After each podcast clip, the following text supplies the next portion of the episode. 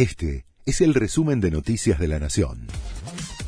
La Nación presenta los títulos del viernes 12 de mayo de 2023.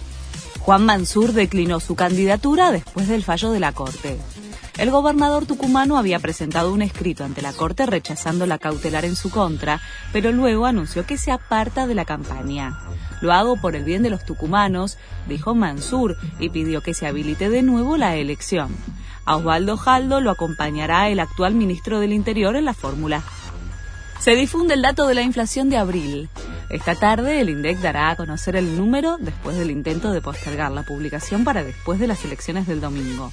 Los analistas estiman que se ubicará en torno al 8%. En marzo, el IPC fue de 7,7%, la cifra más alta de la gestión de Alberto Fernández. Trabajadores del subte amenazan con un paro total para el lunes es en el marco de su reclamo por la reducción de la semana laboral y la apertura de la discusión paritaria.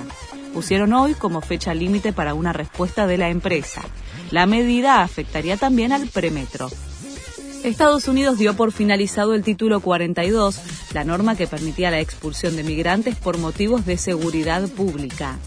Desde el gobierno advirtieron que las fronteras no estarán abiertas y quienes lleguen sin utilizar una vía legal serán considerados no aptos para pedir asilo.